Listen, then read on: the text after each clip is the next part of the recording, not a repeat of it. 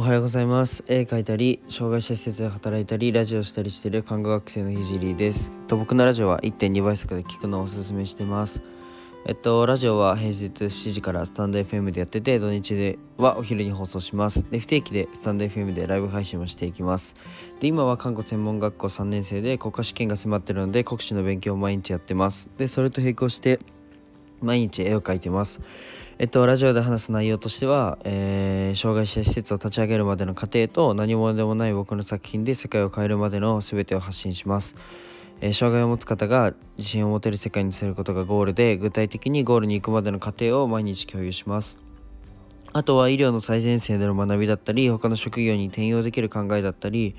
絵を描き始めて3ヶ月で全国選抜作家展に選抜された僕が日々発信をしていく中で共有したいなと思ったことを話します。まあ、夢を叶えるまでの日記みたいなものです。で、えっと、コラボの依頼は、あのレターじゃなくて、インスタか、えツイッターにて DM お願いします。で今日のテーマはあの最強の意見というテーマで話していこうと思うんですけど、えっと、サービスを提供する時にお客さんのリアルな声ってあのめちゃくちゃ大切だと思うんですけど、まあ、それを、えっと、物語った出来事がちょっとあったので、えー、共有したいと思います。まあ、学生もまあなんか学生さんが聞いてたらうー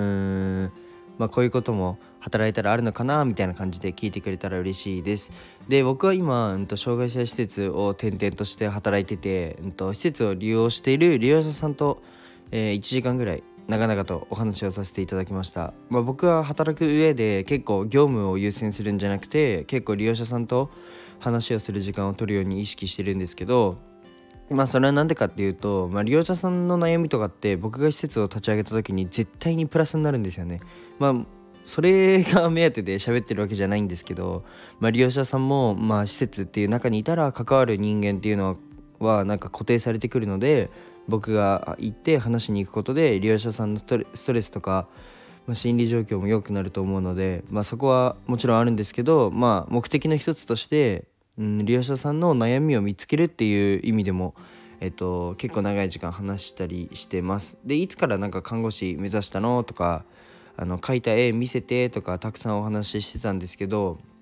うんとまあ、夢の話になってなった時に僕はこんな施設を将来立ち上げるんだっていうふうに言ったところ、まあ、絶対叶えてほしいっていうふうに、あのー、返事をくれて、まあ、今の悩みをかなり細かく、あのーでその後なんかその利用者さんも、まあ、私こういう夢があってこうこうこういうのやりたいっていうふうに言っててその方もすごいあの、まあ、ちょっと身体が不自由な人なんですけど絵を描く方ですごい素敵な絵をたくさん描く方なんですけど、まあ、将来こういうふうにやりたいんだっていうふうにおっしゃってて、まあ、今の悩みをかなり細かく話してくれました。でそれはまあ、えっと、個人的な悩みもしっかり利用者さんとしてその自分だけじゃなくてこういうふうに利用者さんは思ってるよとか多くの悩みを、えー、聞くことができました。で利用者さんが語るその生活っていうのは本当にリアルな意見で、うんと、そこにちゃんと正解があって僕たちその医療者とかサービス提供者がちゃんと考えないといけないなっていうことばかりでした。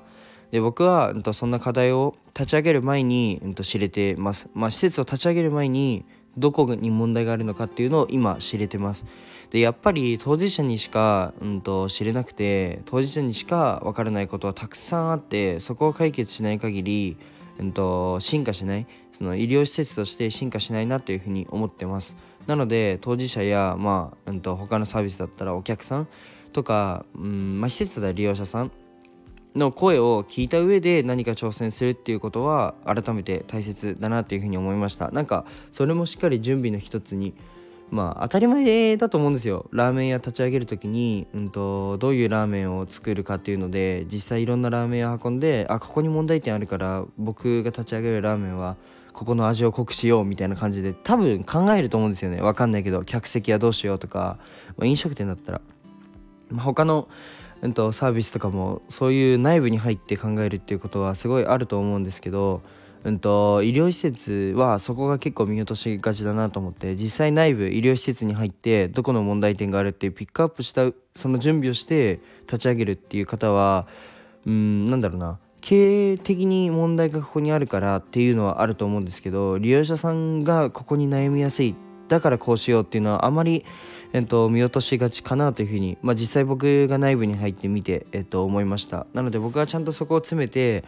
利用者さんが一番過ごしやすい環境を作りたいというふうに思ってます。じゃあ今日はなんか僕がぼんやり考えてることまあサービスで必要なこと